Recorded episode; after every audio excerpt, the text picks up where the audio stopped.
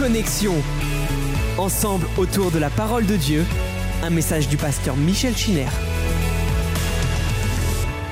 Merci, que le Seigneur soit béni. Nous allons, à partir d'aujourd'hui et euh, mardi et dans les cultes qui vont suivre, aborder une euh, série très importante du livre de la Genèse.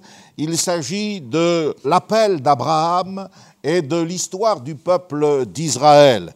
Les onze premiers chapitres de ce livre racontent, comme j'ai essayé de vous le montrer, l'histoire de l'humanité primitive.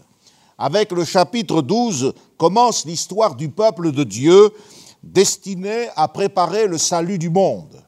On sait que le fleuve de l'humanité est allé de corruption en corruption très vite.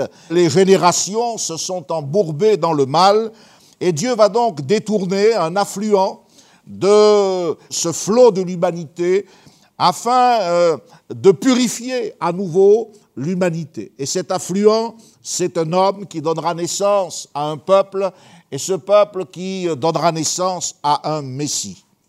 Quand on regarde tout ce qui est contenu dans les onze premiers chapitres de la Bible, eh bien, on comprend que le Saint-Esprit nous montre la nécessité du salut, de sa préparation et de sa réalisation. C'est pour cela que le livre de la Genèse a été tellement attaqué dans sa phase, je dirais, créationnelle, mais également dans tous les événements. Les gens croient, les archéologues, euh, on croit les dernières données euh, de l'anthropologie, mais on parle de ces chapitres de la Bible comme d'un mythe, comme euh, d'un conte. En fait, ces onze premiers chapitres nous montrent la nécessité et justifient le procédé que Dieu va désormais mettre en œuvre pour le salut de l'humanité. C'est le fondement. Et Satan sait très bien que s'il réussit à ébranler le fondement, alors c'est tout l'édifice qui peut chanceler. Le péché, on le sait, a pris naissance dans les lieux célestes. Je résume. Il est entré dans le cœur d'Adam. Il a contaminé la nature humaine. Il s'est transmis à toute la race. Il a été submergé par le déluge, mais voilà qu'il reprend le dessus dans la famille élue, celle de Noé, l'ivresse, la malédiction, l'esclavage. Et à nouveau, il contamine le genre humain dans l'expérience de Babel et dans le désir insensé de Nemrod. Les onze premiers chapitres de la Genèse sont là pour nous rappeler ce que Paul dira plus tard lorsqu'il affirmera qu'il n'y a pas un seul juste, pas même un seul, tous ont péché et tous sont privés de la gloire de Dieu. Jérémie, le prophète, a pu dire, eh bien, un Éthiopien peut-il changer sa peau? De même, pourriez-vous faire le bien, vous qui êtes accoutumés à faire le mal? Et dans sa propre expérience, dans son cas personnel. L'apôtre Paul, eh bien, va évoquer ce terrible diagnostic lorsqu'il dira Je suis charnel, je suis vendu au péché, je ne fais pas ce que je veux. C'est dans le contexte de ce rapport à lui-même qu'il dénonce le caractère d'extrême virulence du péché. Et il me semble qu'aujourd'hui, l'Église de Jésus-Christ a été comme, euh, voyez-vous, endormi, assoupi sous euh, la réalité de cette vérité. Lorsque Paul dit que le commandement a fait en sorte que le péché reprenne vie en lui, il dit, mais à partir de ce moment-là, le commandement qui aurait dû me donner la vie me communique la mort. Et il s'explique. Il dit, ce n'est pas que ce qui est bon soit mauvais, mais il dit c'est que le péché a montré combien il était excessivement pécheur. Romains chapitre 7 verset 13. Le texte original nous permet de rendre le passage de cette manière. Le péché apparaît dans toute sa virulence de péché. La version Semeur parle de son excessive perversité. Et la version Thompson parle du péché qui apparaît démesurément péché. On connaît tous ce texte de Paul aux Romains où il est dit là où le péché a abondé, la grâce a surabondé. Et nous nous réjouissons avec la deuxième partie du verset, la grâce a surabondé. Que Dieu soit béni pour la grâce qui nous a été manifestée en Jésus-Christ. Mais n'oublions pas le premier tronçon de ce verset là où le péché a abondé. Abonder, ça signifie littéralement proliférer, amplifier. En fait, le livre de la Genèse est là comme le premier témoignage qui dénonce l'amplitude du mal, qui est quelque chose d'universel. Le texte grec emploie le verbe pulluler. Or, pulluler, qu'est-ce que c'est? C'est se multiplier beaucoup et rapidement. En médecine ou en biologie, on parle eh bien, de ce verbe pour évoquer les microbes, les bactéries et euh, la rapidité de l'infection. Mais comme ce n'est pas l'habitude de Dieu et des Écritures de s'étendre plus qu'il ne faut sur l'impiété, sur la perversion des nations, Dieu va les abandonner à leur propre voie. Et à partir du chapitre 12, le Saint-Esprit nous amène à considérer le patriarche, son appel, sa relation avec Dieu et la formation du peuple élu. Vous allez me dire, mais est-ce que c'était nécessaire? Oui, c'est nécessaire quand vous avez compris ce que j'essaie de vous expliquer, c'est-à-dire la réalité du péché aux yeux de Dieu. Nous avons, nous, l'habitude d'amortir les réalités spirituelles. Pour nous, le péché, c'est une erreur, c'est quelque chose qui peut se corriger, puis même on peut parvenir à l'oublier. Eh bien, c'est faux. La Bible dit, sachez que votre péché vous atteindra. Et la Bible dit que Dieu ne peut pas contempler le mal sans en avoir horreur. À l'époque d'Abraham, le patriarche Hébert existait probablement. Dans l'histoire d'Abraham, on verra un nommé Melchisédek, qui est un serviteur du Dieu très haut. Le livre de Job nous permet de situer le patriarche à l'époque d'Abraham. Nous voyons bien donc qu'il y a ici et là, dans le monde, des foyers de piété, des foyers d'hommes et de femmes qui craignent encore Dieu, mais ce n'est pas suffisant. Ce n'est pas suffisant pour le but que Dieu se propose d'atteindre. C'est pourquoi il va agir de manière différente, mais tout aussi radicale que lors du déluge ou que lors de la dispersion des nations à Babel, il va choisir un homme. L'Écriture nous a donc montré en Abel le premier chef de l'humanité primitive, avec Noé, Dieu nous présente l'homme d'un nouveau commencement. C'est par lui que la race humaine, eh bien, s'est prolongée. Et avec Abraham, Dieu nous met en présence du Père des croyants. Abraham, c'est le troisième chef de file de l'humanité. Il est mentionné 72 fois dans le Nouveau Testament. C'est un chiffre qui vient immédiatement après celui de Moïse. C'est dire son importance. Donc avec Abraham, Dieu va entreprendre une autre étape. C'est la troisième. Dieu ne se lasse pas. Son but, c'est de réaliser l'élimination du péché, se révéler à l'être humain, établir avec lui une alliance. Il y a eu l'alliance en Éden, qui a été transgressée par l'orgueil et la chute d'Adam et Ève. Il y a eu l'alliance sur le mont Ararat, quand euh, Noé a offert un sacrifice et que Dieu lui a donné des nouveaux commandements pour la race humaine. Et maintenant, eh bien, il va y avoir l'alliance avec l'humanité croyante au travers de l'appel d'Abraham. Cet appel, eh bien, sous-entend le salut de toutes les nations. J'entends souvent, et j'ai souvent entendu dire que l'Ancien Testament était plutôt étroit et réducteur dans sa vision du salut de l'humanité alors que le Nouveau Testament, lui, euh, était moins exclusif, beaucoup plus euh, ouvert. Il n'y a rien de plus faux. Il n'y a rien de plus faux. Les deux testaments sont sur la même longueur d'onde. Le Dieu qui parle dans l'Ancien Testament, c'est le Dieu qui parle dans le Nouveau Testament.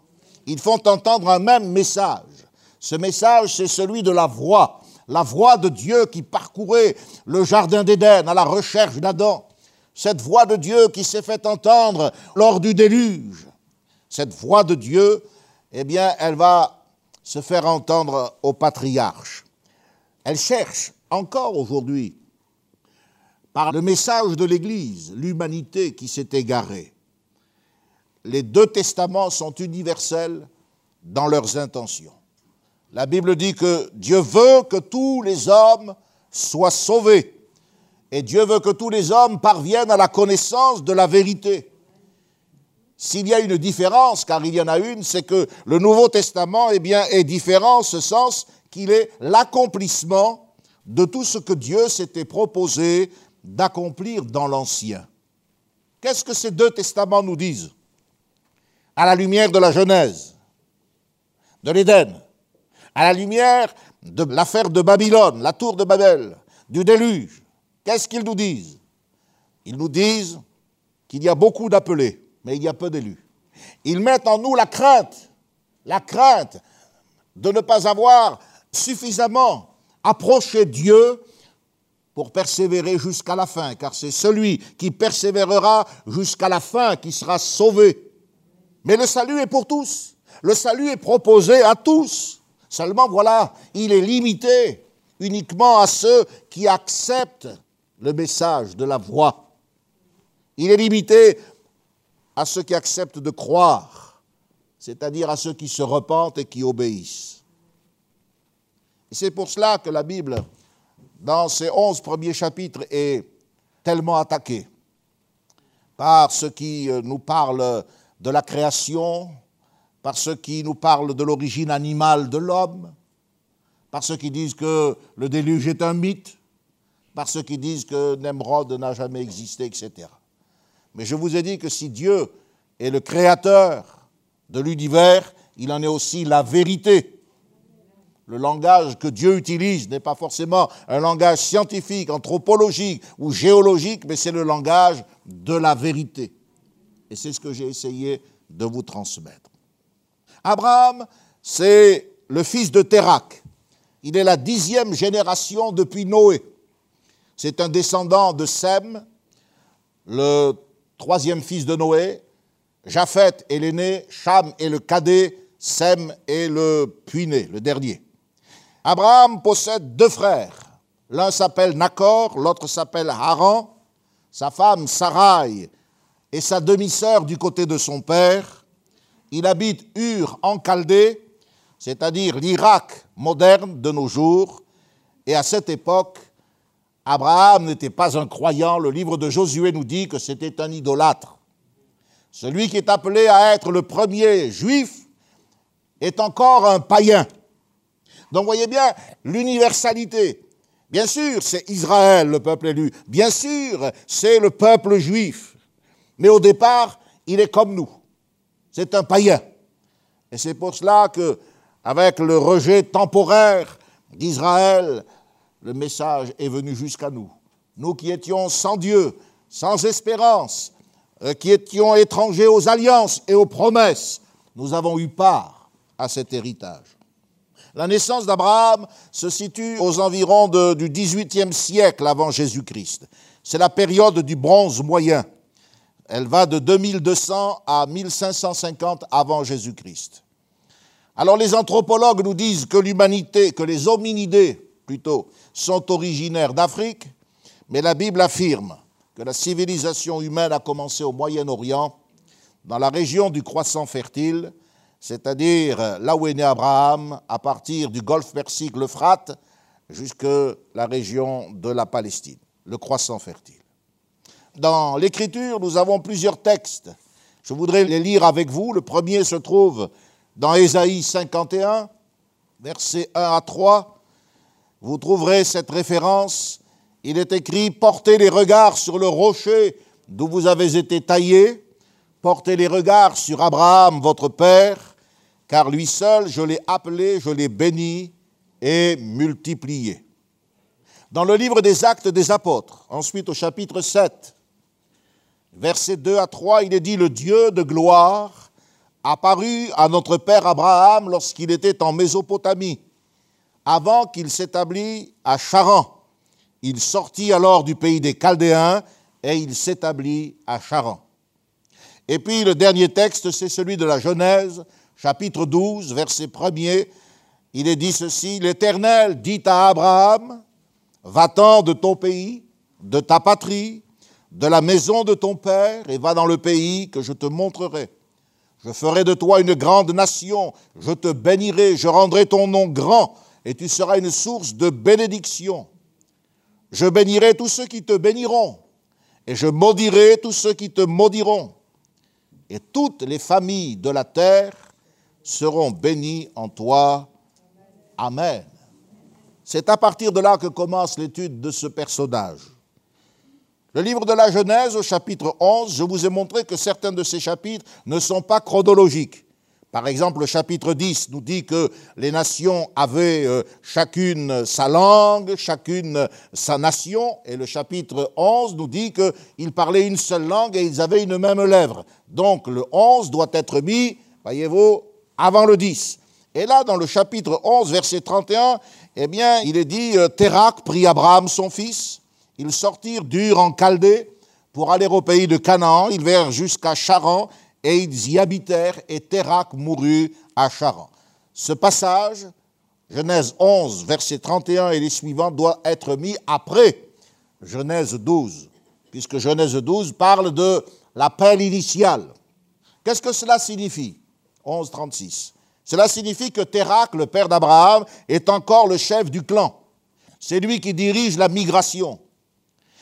Et on voit que Térac va prendre la bonne direction mais il ne veut pas aller jusqu'au bout. Il va se déplacer, certes, mais pas complètement. L'épître de Paul aux Galates parle de ces croyants qui ont pris le départ, mais qui ont été arrêtés en chemin. Ces commentaires, bien sûr, nous permettent de nous renseigner sur des tas de choses que l'on pourrait euh, ignorer pendant longtemps, mais euh, ils sont aussi pratiques, concernent notre relation avec le Seigneur. Et Paul dit aux Galates, mais qui vous a arrêté pour vous empêcher d'obéir à la vérité? Et il ajoute, cette influence ne vient pas de celui qui vous appelle. Donc nous savons que Térac est un homme influençable. Et nous verrons que Abraham est un homme déterminé. Et c'est parce que Abraham est déterminé qu'il nous est dit qu'ils partirent pour aller en Canaan, et il est affirmé aussi, ils arrivèrent en Canaan. Les croyants, ce sont des gens qui partent, mais qui arrivent. Ils ne s'arrêtent pas en chemin. La ville d'Ur est la ville de Charan, parce qu'ils sont partis d'Ur en Chaldée, et ils se sont arrêtés à Charan. Ur est euh, dans le bassin du golfe Persique, entre les euh, fleuves l'Euphrate et le Tigre, en bas, au sud de la Mésopotamie, et Charan est en haut, dans le nord.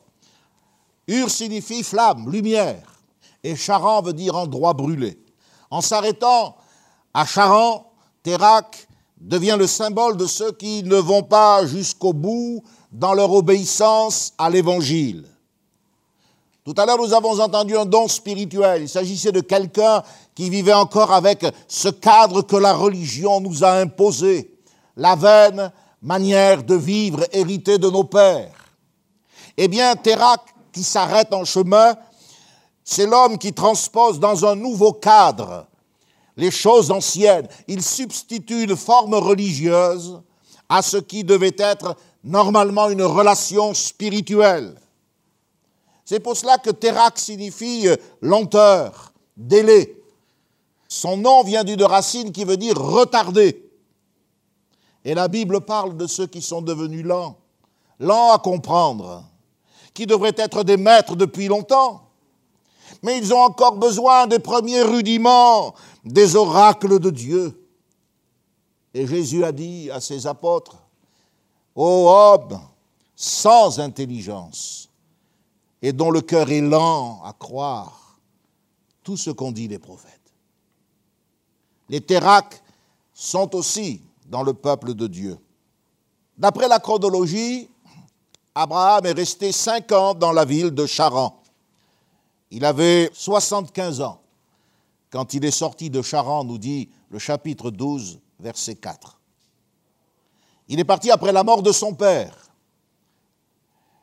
Et l'Écriture nous dit, à ce moment-là, Abraham prit Sarai, sa femme, ils partirent pour aller dans le pays de Canaan. Maintenant, c'est lui, Abraham, le chef de cette colonie de voyageurs. Avant, c'était Térac, le père. Maintenant, c'est Abraham. Le texte nous a déjà fait savoir, donc là on est dans le chapitre 11 à partir des versets 31, euh, là, le texte nous a déjà fait savoir que, contrairement à Milka, Milka c'est la femme de Nacor, le frère d'Abraham, Sarah est stérile. Son nom signifie conflit, et on sait que Sarah n'est pas une femme facile. Elle est amère et on comprend que les enfants des autres les, aigris. Pourtant, elle va faire de remarquables progrès. L'apôtre Jacques nous dit qu'elle avait fini par se revêtir, voyez-vous, d'un caractère doux et paisible. Dieu l'a béni. Ce n'est pas interdit de faire des progrès au niveau caractériel.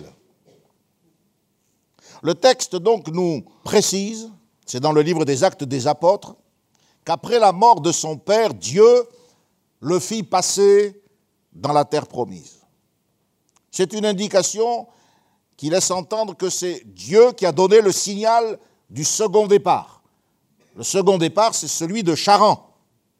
Le premier, c'est Ur. D'Ur, ils vont à Charan. Là, eh bien, Térac meurt. Cinq ans sont passés. Et maintenant, de Charan, Dieu dit, il faut reprendre la marche. Et cela est confirmé, cette intuition est confirmée par ce que dit le verset 4. Abraham partit comme l'Éternel le lui avait dit. Donc là encore, on doit faire attention à l'ordre qui n'est pas toujours chronologique, parce que le Seigneur ne nous fait pas une histoire, euh, mais il nous dit la vérité. Il nous dit la vérité. Dans ce texte, il est dit également, on fait la présentation ce matin, Lot, son neveu, qui voyageait avec Abraham. Là encore, une précision révélatrice. Lot ne répondait pas à un appel. Lot n'obéissait pas à une directive divine, il ne faisait qu'accompagner, il ne faisait que voyager avec Abraham. Il y a hélas beaucoup de gens comme cela dans nos assemblées. Lot signifie le voile, cacher, recouvrir. Et il y a des gens comme ça qui cachent leur euh, véritable nature. Il y a comme un voile qui repose sur eux parce qu'ils ne répondent pas à l'appel. Ils ont accompagné quelqu'un, ça peut être une épouse qui accompagne son mari, ça peut être un enfant qui suit les réunions, mais il n'y a pas eu le véritable contact primordial lorsqu'il est dit le Dieu de gloire apparu à Abraham. Le verset 5 nous dit qu'ils partirent donc avec tous les biens qu'ils possédaient et les serviteurs qu'ils avaient acquis à Charan. Le texte littéral nous dit avec les âmes qu'ils avaient gagnées. Ça signifie que pendant ces cinq années, Abraham n'a pas perdu de temps. Il a fait fructifier ce qu'il avait. Là où il y a des troupeaux, il faut des gardiens, des hommes de service. Et compte tenu de ce que Dieu lui avait dit, je te bénirai, je rendrai ton nom grand, Abraham a préparé tout ce qui devait lui permettre d'entrer dans la promesse de Dieu.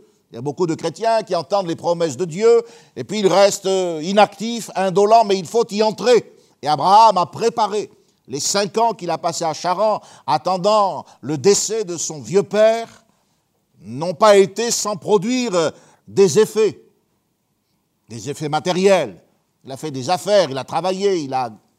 Et puis aussi spirituels. Je pense que cette précision, les âmes qu'ils avaient gagnées, semble vouloir nous dire que Abraham euh, s'est entouré de prosélytes, il s'est entouré de gens convertis, c'est-à-dire des gens qui ont été gagnés à la foi par son témoignage.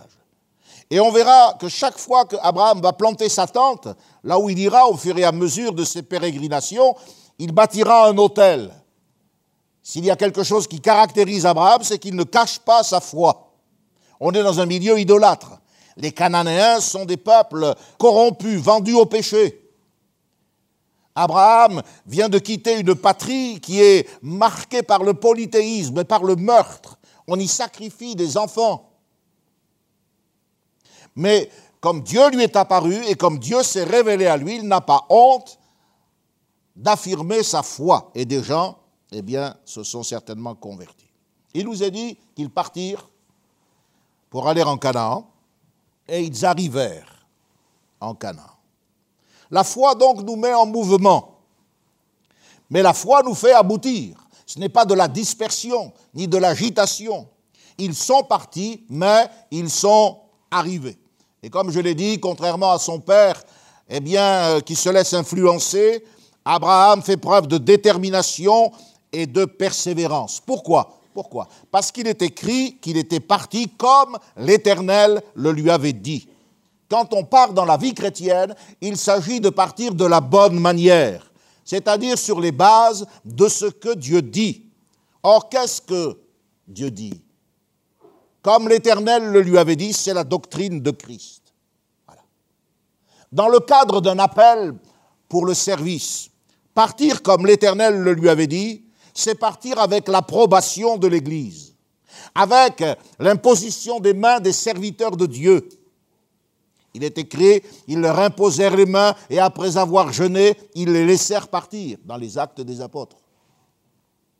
Partir comme l'Éternel le lui avait dit, dans le cas d'une union, deux êtres qui s'aiment, c'est se marier en respectant les commandements du mariage chrétien. Partir comme l'Éternel lui avait dit, dans le cadre professionnel par exemple, ben c'est aussi envisager la distanciation que ma promotion par exemple risque d'engendrer avec l'Église.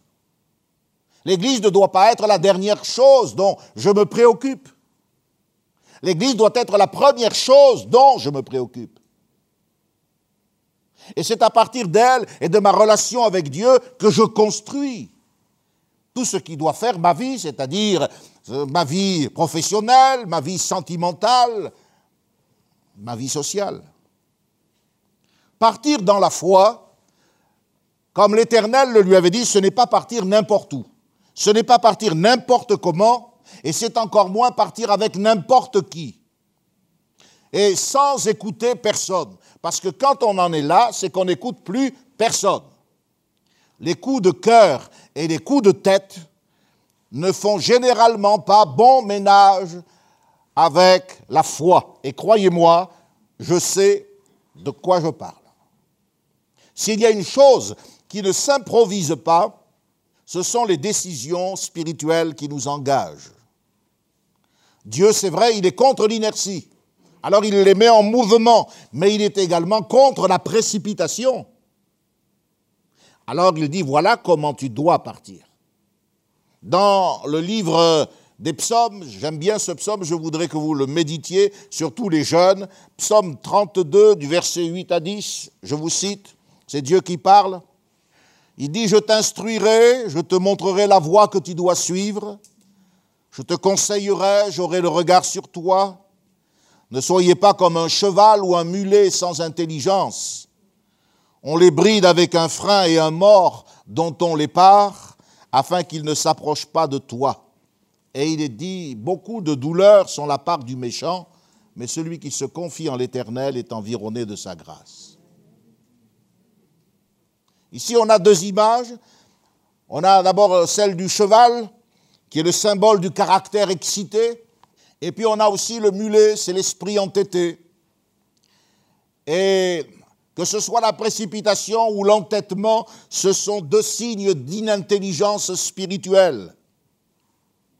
Lorsque je regarde le livre de Job, j'aimerais, euh, j'y pense maintenant, J'aimerais vous donner les succulentes descriptions que le Saint-Esprit nous donne au chapitre 39. Regardez ce que la Bible dit de l'âne. Verset 8. Qui met en liberté l'âne sauvage et l'affranchit de tout lien. Il fait du désert son habitation, de la terre salée sa demeure, il se rit du tumulte des villes, il n'entend pas les cris d'un maître.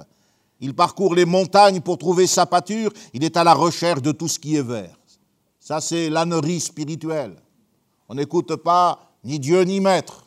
On est toujours à la recherche de ce qui est vert. C'est toujours meilleur ailleurs. On parcourt les montagnes, pas de stabilité, d'église en église. Mais on s'est affranchi de tout lien, il n'y a pas de règles. Mais on est un âne sauvage. Et on vit dans le désert. Ça, c'est l'âne. Maintenant, regardez un petit peu au verset 23 le cheval, c'est succulent. Qui est-ce qui donne la vigueur au cheval, qui revêt son cou d'une crinière flottante? Le fais-tu bondir comme la sauterelle? Son fier hennissement répand la terreur. Il creuse le sol, se réjouit de sa force. Il s'élance au-devant des armées. Il se rit de la crainte. Lui aussi, il rit. Il n'a pas peur, il ne recule pas en face de l'épée. Sur lui retentit le carquois, brille la lance et le javelot. Bouillonnant d'ardeur, il dévore la terre, il ne peut se contenir au bruit de la trompette. De loin, il flaire la bataille et il dit en avant. Là, c'est le cheval, la précipitation. Il ne peut pas se contenir. Il est fier. Tout est une occasion de se mettre en avant. L'un comme l'autre, ce sont des signes d'inintelligence spirituelle. Pourtant, dans le psaume 32, verset 8, il est dit, pardon, verset 6, qu'ainsi tout homme pieux te prie au temps convenable. S'il y a un moment où il faut prier, c'est lorsque nous devons nous mettre en route pour partir euh, d'Ur ou de Charan et aller en Canaan. Le temps convenable, c'est le moment où je dois prendre une décision. Il ne faut pas prier après, il faut prier avant. Il faut laisser à Dieu le temps de nous instruire. Il nous est dit, je t'instruirai, je te montrerai la voie que tu dois suivre. Le temps est nécessaire pour que nous captions l'instruction et que nous acquérions du discernement. Alors on comprend et on voit la voie qu'il faut suivre. Et puis alors on est sensible à l'approbation ou à la désapprobation de Dieu. Parce qu'il dit, j'aurai le regard sur toi. Moi, je me souviens de mon père, quand il posait ses yeux sur moi, je savais quand il était content ou pas. Il disait rien son regard. Peut-être que mes enfants pourront dire un jour la même chose de moi, mais Dieu dit j'aurai le regard sur toi. Ce n'est pas toujours un regard pour dire d'accord, c'est très bien, mais on a acquis du discernement, on a acquis cette sensibilité, on sent que ce n'est pas le chemin de Dieu. Et alors, euh, on se garde d'être comme l'âne qui court partout, toujours à la recherche de ce qui est vert et qui n'a pas de maître, ou bien d'être comme le cheval qui flaire de loin une bataille et il y va. La Bible dit portez les regards sur Abraham, le rocher dont vous avez été taillé.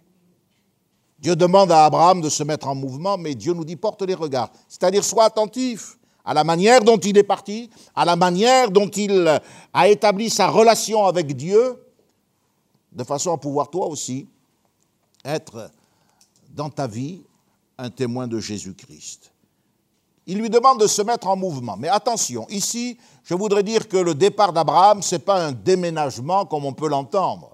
Des gens qui déménagent, je vous l'ai dit, d'église en église, sont jamais bien nulle part, mais en fait, ils fuient quelque chose. Ils ne veulent pas régler un problème avec Dieu, ils le transportent. Non, quand Abraham s'est mis en mouvement, c'est pour obéir. Jonas s'est mis aussi en mouvement, mais c'était pour désobéir. Et la tempête est venue dans sa vie. Alors Dieu dit à Abraham, mets-toi en mouvement, il part, il reste cinq ans à Charan, il est toujours dans la Mésopotamie. Il n'est plus au sud, il est au nord, mais il n'est encore pas arrivé dans la terre promise. L'inertie peut se glisser en nous. Au sein d'une église, on peut très vite, euh, d'une manière inconsciente, j'en suis convaincu, euh, dire mais c'est son travail à lui, c'est son ministère, et, puis être des, des consommateurs d'évangile. Cela peut devenir très dangereux lorsque l'inertie envahit notre espace intérieur. La démobilisation spirituelle est en route. Demain, ce sera notre motivation qui va être vaincue. Et alors l'inertie transforme notre mentalité c'est le misérabilisme. Il faut qu'on s'occupe de moi, on s'en occupe jamais assez, on ne m'a pas appelé. on, est, des enfants ou on est devenus des adultes? Il est important que face à ce danger, je me préoccupe de savoir où j'en suis. Me suis-je mis réellement en route? Et je fais un pas de plus. Est-ce que cette période qui euh, nous contraint, la Covid-19, est une occasion pour moi d'avancer ou de reculer? Est-ce que je suis en train de poursuivre l'objectif que Dieu m'a fixé quand il m'a appelé? Ou est-ce que c'est là une occasion pour moi de me démanteler et de me laisser vaincre?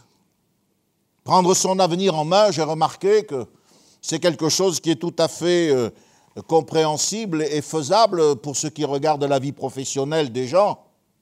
Prendre leur avenir conjugal en main, c'est également quelque chose qui est à la portée de tous. Mais pourquoi avoir si peu de perspectives pour le futur en ce qui concerne le royaume de Dieu, alors que le royaume de Dieu, c'est notre premier appel?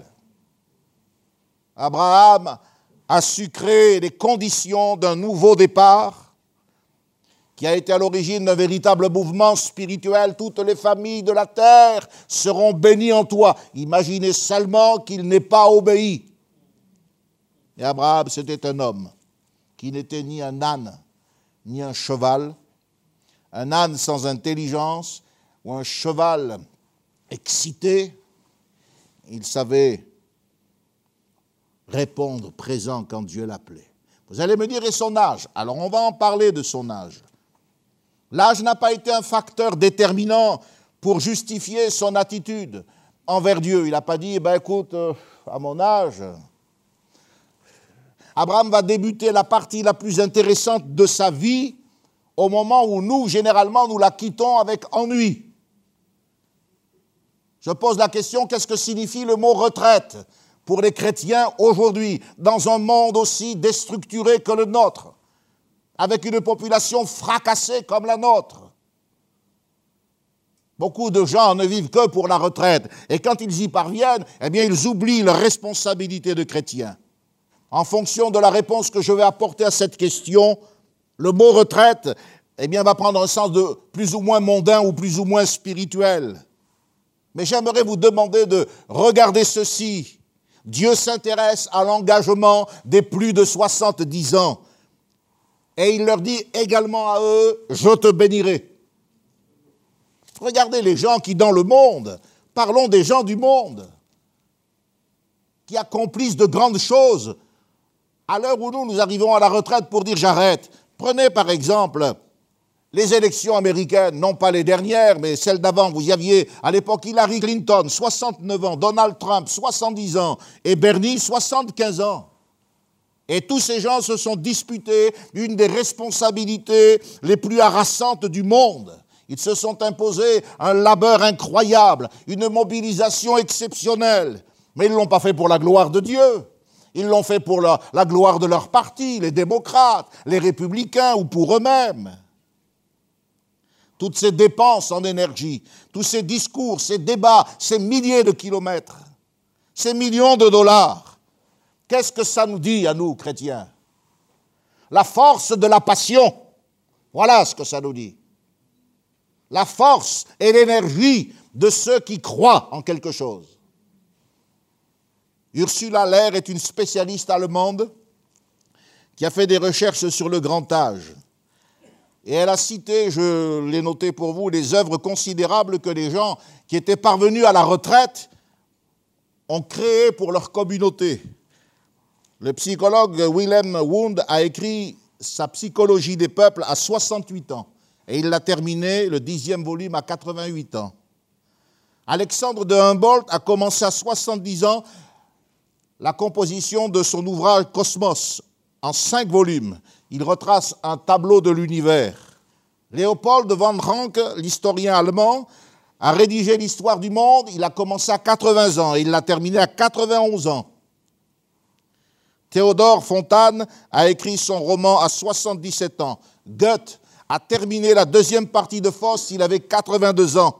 Michel-Ange a restauré la construction de la coupole de Saint-Pierre de Rome, il avait largement dépassé les 80 ans.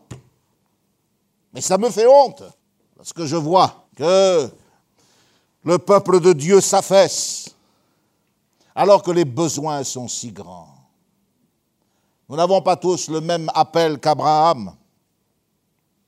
Mais quel appel avaient ces gens-là? Ils l'avaient encore moins que nous, puisqu'ils ont travaillé pour leur gloire. Et nous, nous travaillons pour, pour la gloire de Dieu.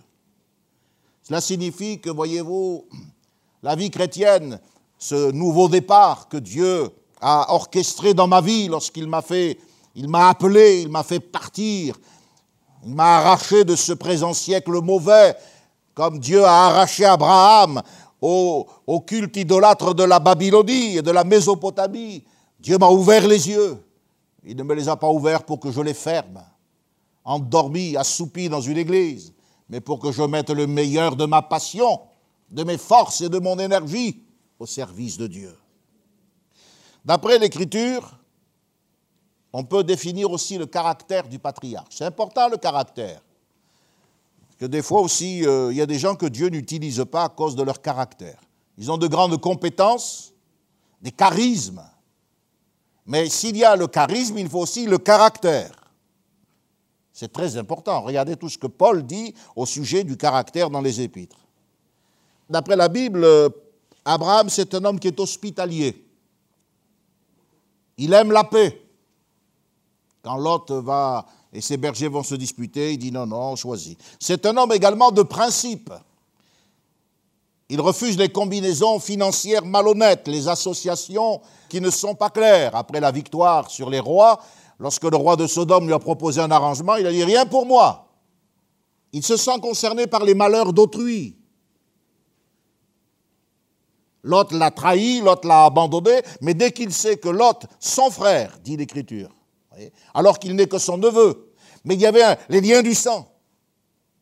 Et lorsqu'il sent que, euh, il apprend que Lot est en danger, il lève une armée et il va le secourir.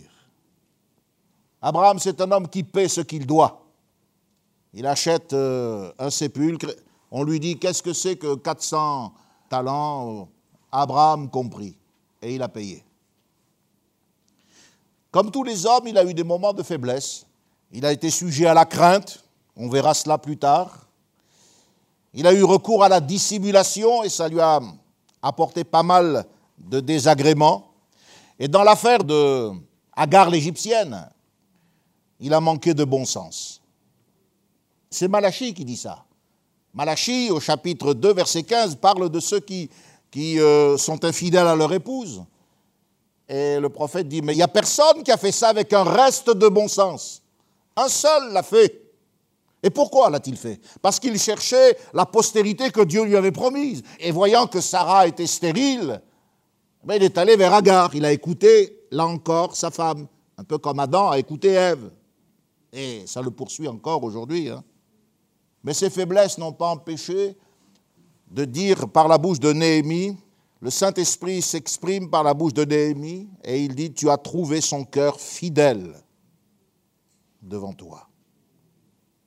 Et tu as fait alliance avec lui. Et ce que j'aimerais, c'est que dans votre prière, vous puissiez dire, Seigneur, rends-moi fidèle comme Abraham. Je ne serai peut-être pas parfait, j'aurai des moments de faiblesse, peut-être que je vais manquer de bon sens, mais que je sois trouvé fidèle. Abraham, c'est quelqu'un qui euh, a acquis de l'importance. Il possède des troupeaux, il a des biens, des serviteurs. J'ai toutes les références sous les yeux, mais je ne veux pas alourdir le message. Vous pouvez aussi, vous l'avez compris, faire une étude personnelle sur la base de ces réflexions et de ce commentaire. Il possède des biens, des serviteurs, il a même une armée personnelle. Euh, vous lirez qu'il est capable de faire des alliances militaires avec les Amoréens, il va se lier avec plusieurs frères, Mamré et d'autres. Il va traiter avec des rois, le roi de Salem, le roi d'Égypte. Et il est suffisamment puissant pour en combattre plusieurs à la fois. Alors, ça, on peut peut-être, ouh là là, c'est quelqu'un. Moi, j'aimerais bien être Abraham. Oui, mais enfin, ça, c'est la partie, pour moi, la moins intéressante. Ce que je trouve vraiment intéressant, c'est que Abraham, écoutez bien, chapitre 26, verset 24, il est appelé serviteur de Dieu. Ésaïe 41, 8 dit qu'il est appelé ami de Dieu. Il est appelé aussi également prince de Dieu. Genèse 23, 5.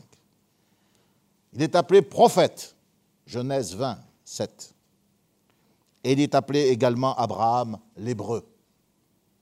L'hébreu, c'est-à-dire celui qui vient de l'autre côté. Lorsque le Seigneur vous bénit sur le plan professionnel, vous achetez, puis vous achetez encore. Votre portefeuille euh, et vos actions se multiplient. La Bible dit, n'y attachez pas votre cœur. Parce que vous devez comprendre que votre vie, avec tout ce qu'elle peut représenter comme richesse, comme bienfait, ce n'est qu'une vie provisoire. Votre véritable demeure est dans la présence de Dieu. Et c'est pour cela que ce qui nous parle le plus, c'est qu'Abraham a développé sa relation avec Dieu, serviteur de Dieu, ami de Dieu, prince de Dieu, prophète. Abraham, l'hébreu, l'homme qui vient de l'autre côté. Nous sommes de l'autre côté. Nous ne sommes pas de ce monde. Nous ne devons pas laisser la mentalité du monde nous pénétrer. Et le diable essaie de tous les moyens. La dernière en date, ben vous l'avez vu, vous m'avez assez entendu protester contre cela. C'est ce, cet évangile misérable de prospérité. Mais bien sûr que Dieu nous veut prospère. Alléluia. Et bien sûr qu'avec Dieu et en étant fidèles, nous prospérons. Alléluia. Mais l'évangile n'est pas l'évangile de la prospérité, parce que là, on sent que c'est le travers de la cupidité de l'homme. Le Dieu mammon qui vient s'imposer à l'église de Jésus-Christ. Vous savez ce qui a gardé Abraham de tout ça? De la séduction des richesses, et il en avait. Mais quand on en a, j'ai remarqué, on en veut toujours plus. Mais lui, non, il savait se contenter. Un jour, il a parlé à Dieu. C'est au chapitre 18, verset 27 du livre de la Genèse, il parle à Dieu. Et il va s'exprimer sur lui-même. Qu'est-ce que vous dites de vous-même quand vous vous regardez le matin hein? Je te loue de ce que je suis une créature si merveilleuse. Hein? Euh, Abraham disait, moi je ne suis que de la poudre et de la cendre. Voilà ce qu'il disait. Le prince, l'ami de Dieu, l'héritier des promesses, celui par qui toute la terre a été bénie, le troisième chef de file de l'humanité. Dis-moi, je suis que de la poudre et de la cendre. Et frères et sœurs, nous allons nous arrêter là. Dieu voulant, mardi soir, nous parlerons de la patrie d'Abraham et nous parlerons de choses très importantes. J'aimerais que vous soyez tous là présents le mardi soir. Ce programme de la victoire s'articule autour de la reprise de nos réunions, mais aussi autour de l'enracinement dans la connaissance de la parole de Dieu. Faites un effort auprès de vos amis, de vos parents, de vos voisins pour les brancher, pour que nous puissions continuer cette étude. Je vous montrerai ce que la Bible dit quand elle parle d'Abraham, ami de Dieu. Ça n'a rien à voir avec l'amitié de deux potes. Oh Philippe, salut mon ami, ça va? Non. Le mot signifie amoureux, amant. Et il est traduit par la version Chouraki de ces trois manières. Abraham, mon amoureux. Dans le deuxième livre des Chroniques, au chapitre 20, verset 7, il est dit l'amant. Et dans Jacques 2, 23, il est dit l'ami. Amoureux, amant, ami. Les trois formes les plus fortes du sens de ce verbe. Le secret de l'amitié d'Abraham résidait dans l'amour qu'il portait au Seigneur et dans l'amour que le Seigneur lui portait. Et j'aimerais vous amener à vous positionner. Est-ce que j'aime le Seigneur? Rappelons-nous Jésus.